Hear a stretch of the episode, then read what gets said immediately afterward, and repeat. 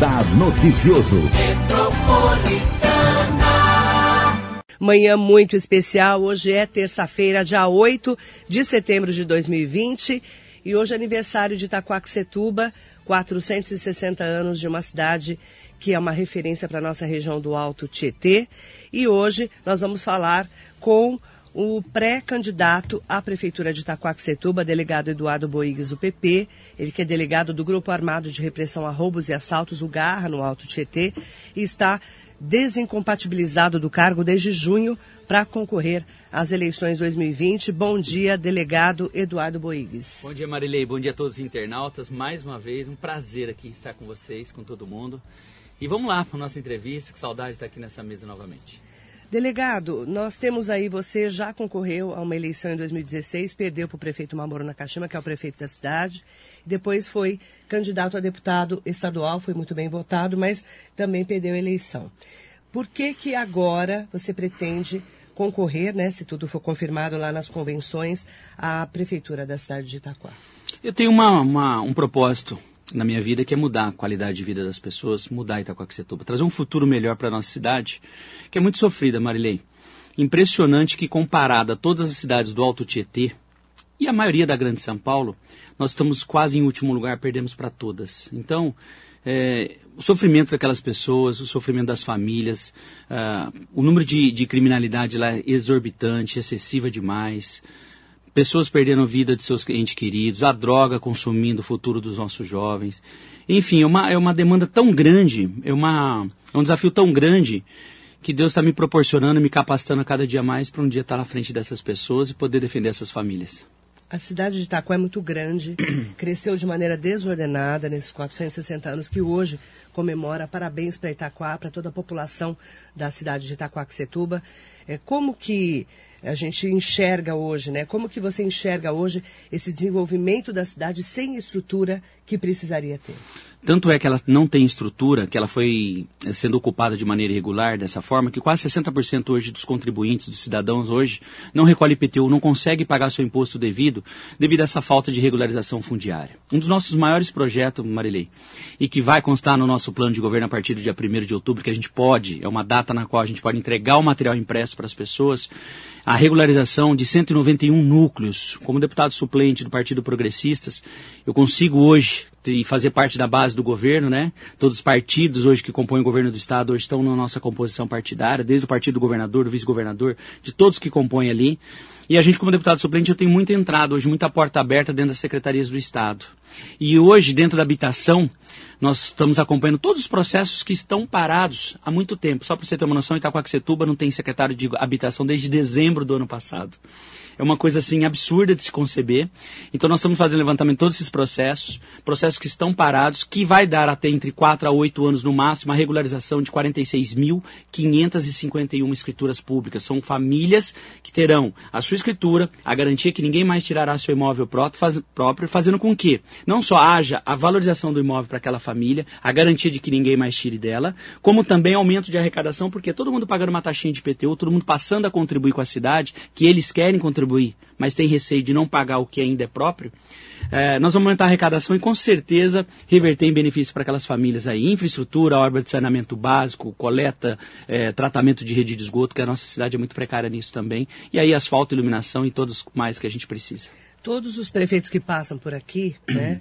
Você como pré-candidato deve saber bem, é, inclusive o próprio Mamoro Nakashima, que é o prefeito, que foi eleito e reeleito, está há oito anos praticamente já no cargo, falam que vão melhorar Itaquá. Né? O que, que a população poderia esperar se você realmente for confirmado como candidato a prefeito, hoje pré-candidato a prefeito, porque é, eles falam que não tem dinheiro para fazer o que precisa ser feito. Você já estudou é, o planejamento da cidade para entender como funciona é, uma cidade tão grande como Itaquá? Tão grande e problemática, né? Eu venho me preparando, estudando a cidade, Marilei, Desde 2016, início do ano, já no final de 2015, quando a gente já projetava o grupo que nós queríamos lá atrás. Então são cinco a seis anos estudando Itaquá sem parar. Para quê? Porque missão dada para nós é missão cumprida. Não temos, nós não seremos mais um que vai entrar e vai ficar dando desculpas que pegou a prefeitura quebrada. Porque nós tivemos lá atrás uma prefeitura quebrada e agora mais quebrada ainda. Ou seja, então a gente está se preparando nisso. É, os projetos, nossos planos, o plano de governo nosso é maravilhoso. Então eu estou fazendo dentro da Secretaria de Estado tudo o que é possível fazer para que a gente possa não só se comprometer e também executar.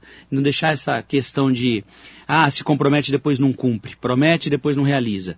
Para você ter uma noção, nós tivemos na Secretaria de Estado é, de Transportes com José Otaviano, é um, é um secretário do, que nós estamos tratando de uma viabilidade futura de um acesso a Ayrton Senna.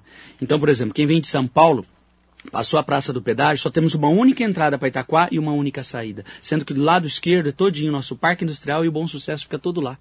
E aí, uma empresa para que vier se instalar um dia, se viesse, vier instalar, se instalar em Itaquá, para pegar o rodoanel que fica do lado direito também, desse lado esquerdo, perdão, da cidade, tem que atravessar por cima da, da Ayrton Senna, passar toda a estrada de São Isabel, pegar a cidade ali, para pegar depois a Ayrton Senna, andar 12 km até o, o Tabuão, que é em Mogi das Cruzes, fazer o retorno operacional e voltar novamente mais 12 km, ou seja, inviável essa questão. E eles entenderam isso, apesar de ser classe zero a Ayrton Senna, eles gostaram do nosso projeto. Mostrei também que Itaquaquecetuba é a cidade na qual uh, dá passagem para todos que vêm de São Paulo e queiram ir para Suzano, Poá e Ferraz de Vasconcelos passa num único túnelzinho que a gente tem. Imagine se a gente um dia tiver problema naquele túnel, essas três cidades encravadas como ficarão. Então, assim, é, Itaquá cresceu demais de maneira desordenada, agora a gente precisa pra colocar ordem e aí a gente organizar a cidade que vai, é, ela vai, ela vai, com certeza vai progredir. sempre lotada sempre com congestionamento. Então ali passa seis horas da tarde depois da Ayrton Senna, ali depois do pedágio, você vê todo mundo parado no acampamento todinho ali para entrar na cidade. E ali nem sempre é para nossa cidade, é para ir para Suzano também, Poá e Ferraz. Então, os deputados da região, o governo do estado tem que olhar com o nosso carinho porque nós vamos ter valor a partir de 1 de janeiro, se Deus quiser. Você pretende ter o apoio, se for confirmado candidato a prefeito do governador João Dória? Nós somos como candidatos do governo do estado inteiro. Né? É, não adianta a gente falar que gosta ou deixa de gostar de um político. O que nós precisamos é nos relacionar. É fazer como o Mogi das Cruzes faz, que tem seus deputados, elege seus deputados que possam brigar pela cidade depois. E o que a gente briga lá é isso. Nada contra os deputados da região. Porém, nós precisamos ter o nosso prefeito, o nosso deputado, nós precisamos ter a nossa vida política independente. Porque quando se, é, os deputados da região conseguem, às vezes um simples copo de água, eles levam para casa deles, não levam para nossa cidade.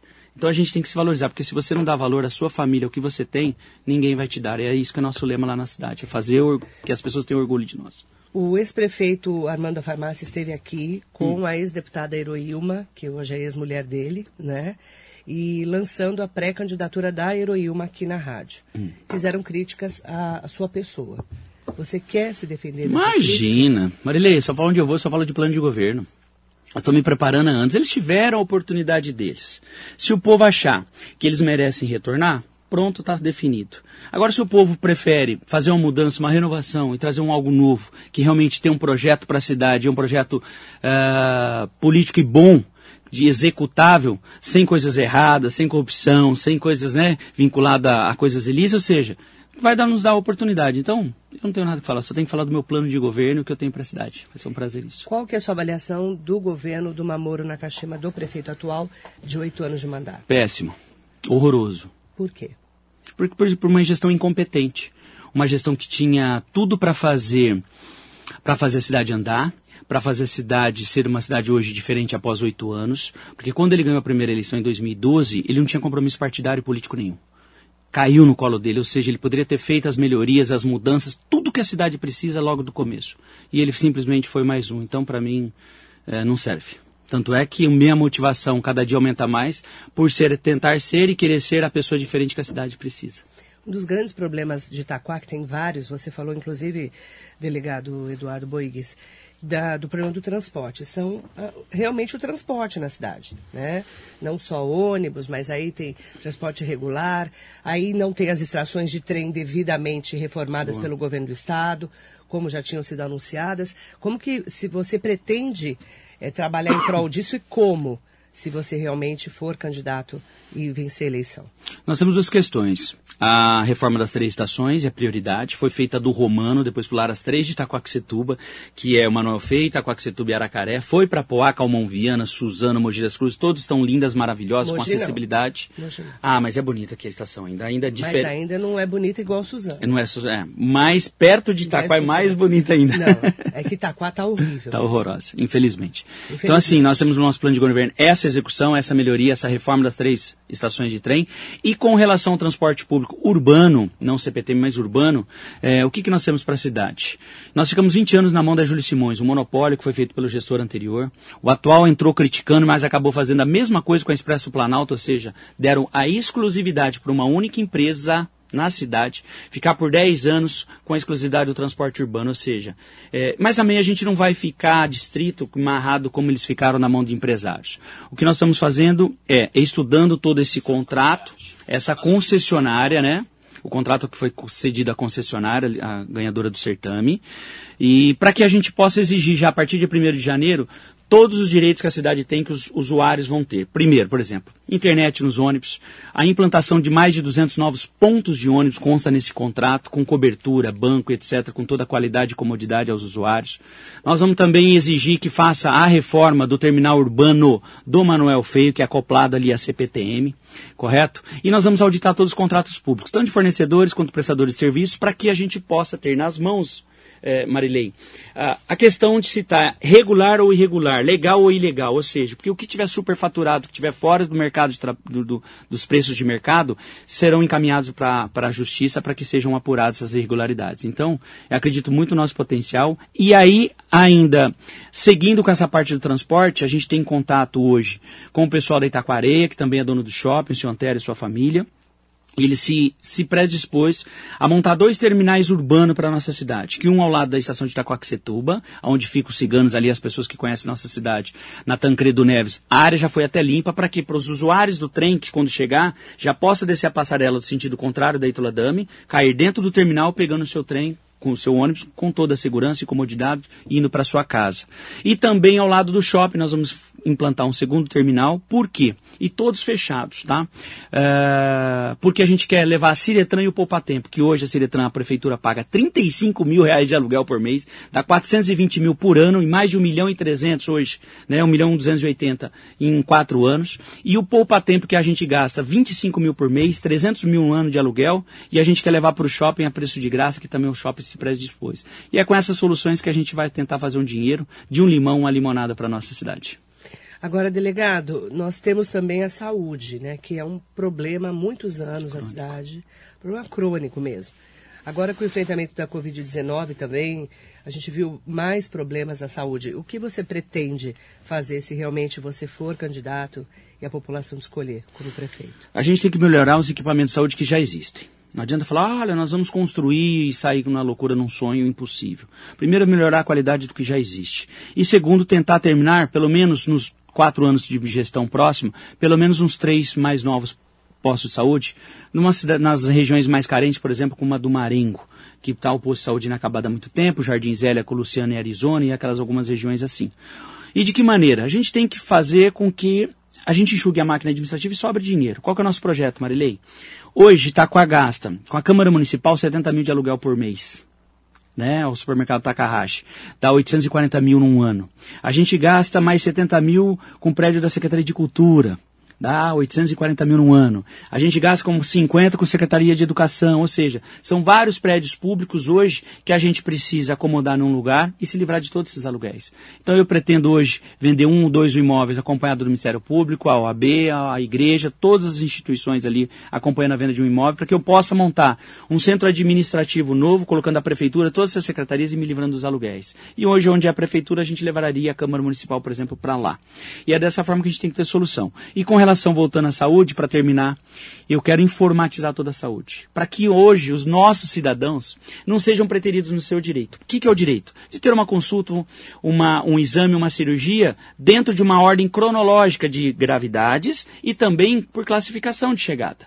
Hoje não temos na cidade, hoje a gente não pode nem mensurar aonde uma pessoa está nessa fila. Porque hoje vem um vereador, vem um político, um agente político, e faz seus encaixes, né? Encaixa aqui, encaixa ali, e, é único, e a pessoa nunca acaba subindo esse dia que ela vai ser atendida nos pós-saúde nas nossas unidades. E sim, sempre do preterida, sempre descendo. Então, informatizando a saúde, a gente controla esses direitos para que todo mundo possa abrir um aplicativo na sua casa e fazer o seu agendamento da consulta, exame, cirurgia ali.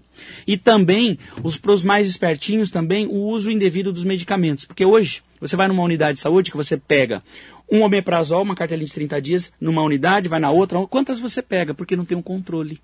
Com a informatização, ela só vai ser liberada depois de 30 dias, que é um comprimido por dia, você tem cartela de 30, você só vai pegar o mês que vem, não deixando com que tem não falte nenhum hoje. Nenhum. Tanto é que já teve escândalo que assessores de vereador e pessoas ligadas à máquina, né, à prefeitura, com um monte de medicamentos em casa, já houve até questão de quase ser dado flagrante nessas pessoas políticas da cidade, isso no históricos anteriores, agora recentes, porque ele tem esses desvios. Então, a gente informatizando toda a saúde, ninguém vai ter seu direito preterido e muito menos faltará medicamentos nas unidades básicas.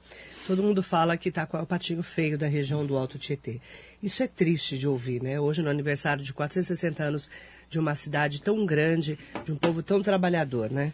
Como tirar essa imagem é, ruim da cidade em, em relação também à criminalidade, né? Assim, a gente fala muito sobre ser uma cidade violenta ainda. Para você ter uma noção, é, foi o mesmo exercício, o mesmo tipo de atividade desafio que eu tive na Polícia Civil quando eu cheguei em Itaquá. Nós tivemos um histórico lá de dois, três delegados na época presos, teve escândalos de pátio, de veículos, lembra? Não é nem da minha época, para você ter Lembro. uma noção. E nós chegamos lá, a gente conseguiu revolucionar pelo menos a imagem da Polícia Civil lá dentro. As pessoas tinham receio de falar com a polícia. As pessoas não gostavam de ir na delegacia, não confiavam na polícia. E quando as pessoas às vezes criticam, falam, ah, o delegado gosta de aparecer na televisão. Não, não é. Foi a única maneira com que eu tive de mostrar às pessoas, falar, olha, o trabalho existe, cada caso que eu esclarecer eu vou noticiar para que vocês passem a adquirir a confiança nossa, passem a testemunhar, passem a vir colaborar com a polícia. E aí, para você ter uma noção, em 10 anos a gente conseguiu reduzir mais de 80% dos assassinatos na cidade, comparado em 2001, que a Secretaria de Estado uh, da Segurança começou a computar os números.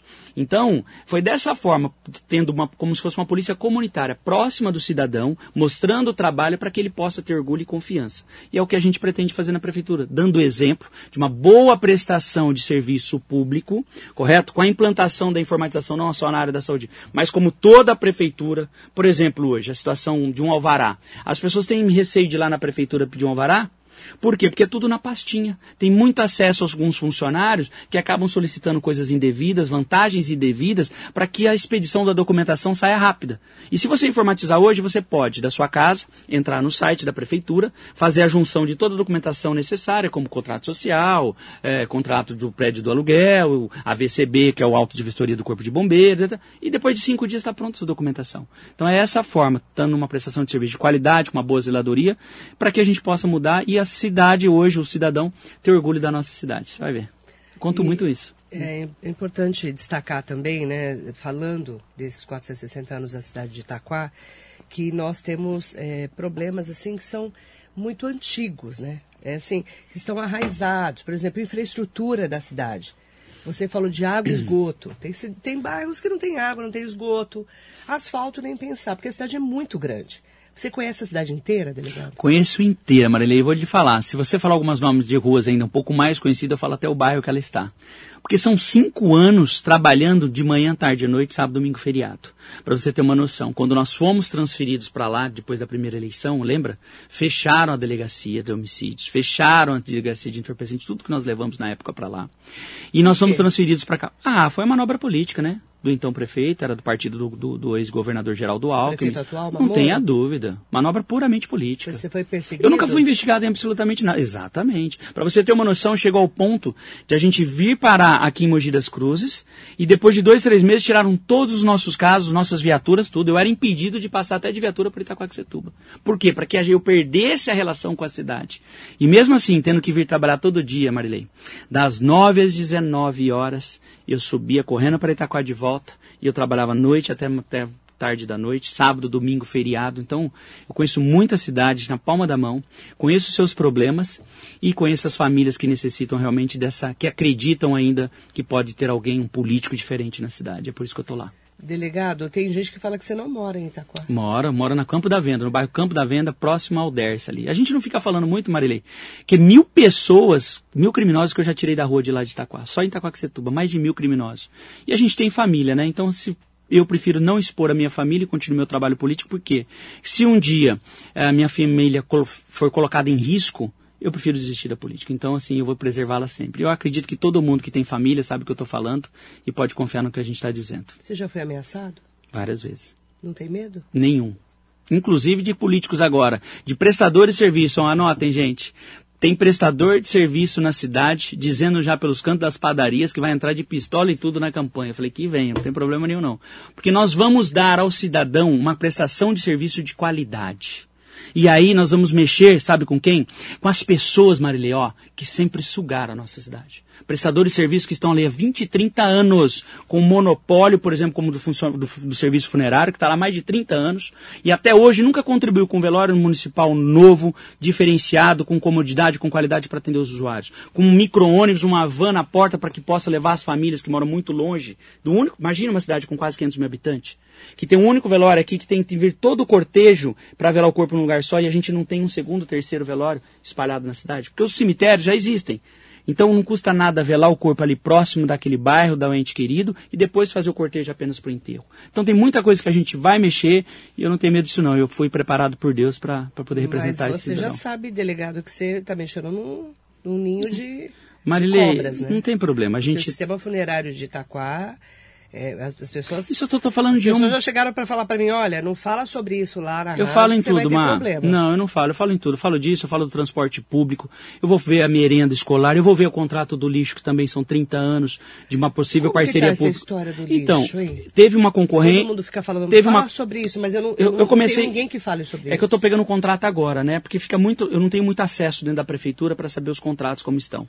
Então, aos poucos que vão chegando, eu vou analisando. Eu durmo duas, três horas da manhã todo dia, na rede social, nos contratos que eu tenho estudado.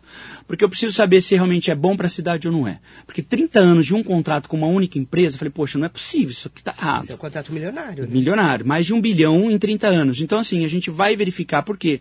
E eu não sou também eh, dono da verdade. Eu quero, quando eu entrar, ter uma equipe jurídica competente para que possa analisar todos esses tipos de contrato, fazendo audita- auditorias, auditando as contas públicas para saber se aquilo está legal ou ilegal. Porque se estiver errado, a justiça está aí para isso. Concorda? Agora, se for legal e bom para a cidade, por que não ser mantido? Então, não tenho nada contra isso. Agora que a gente vai pôr o dedo na ferida de muita gente, a gente vai. Não está com medo disso? Não, Marilê, a gente se prepara para isso. Eu sou delegado de polícia há 20 anos. Nem facção criminosa a gente tem medo. Imagine para prestador de serviço. Fique em paz. Deus está com a gente. Não, eu estou perguntando porque eh, muitas pessoas falam, né, de você eh, ser ameaçado, de você estar em risco. Marilei, por exemplo, ó, Já me falaram muitas tem, pessoas tem, isso. tem prédios alugados, por exemplo, para creche. Alugaram uma, uma creche por 25 mil reais em Itaquá, um prédio público. Prédio, não, prédio particular alugado pela prefeitura. Eu te pergunto, aqui tem o Aruan, tem o, Oliveira, aqui tem os, os bairros mais ricos, condomínios fechados mais, mais estruturados. Real Parque. O Real Parque. Quanto custa uma casa de aluguel hoje dentro do Real Parque? Você tem uma noção? Uns 8, 10 mil por mês? Ah, só se for uma mansão. com né? 500 metros quadrados que deve ter. Agora eu te pergunto, no Manuel Feio, em bairro simples em Itaquá, como que nós podemos pagar 25 mil reais, 20 mil, 18 mil em alguns prédios, que a estrutura é pequena, simples, simplesmente adaptada. Então, assim, são coisas que estão erra- erradas. O que, que eu vou fazer? Eu vou contratar uma imobiliária, talvez ou de fora da cidade, para que não tenha vínculo com esses proprietários, para que faça uma avaliação de mercado e a gente vai pagar o que é devido. Se isso é mexer na mão em ferida, é porque está errado. Por que, que eu vou ter receio disso? Eu tenho que dar ao povo o que é do povo, a César o que sempre o que é de César, mas ao povo que é do povo. E eu só estou me preparando para isso, para que realmente uma cidade pobre e carente passe a ter pelo menos um mínimo de dignidade, um mínimo financeiro, para que eu possa investir nas pessoas, para que eu possa investir nos bairros. Tem bairro como Viviane 2, olha só. Não tem iluminação, não tem asfalto, não tem rede de água, esgoto, saneamento, absolutamente nada. A água chegou agora porque eles pagam ainda. Mas rede de esgoto, que é obrigação da Sabesp, não fizeram.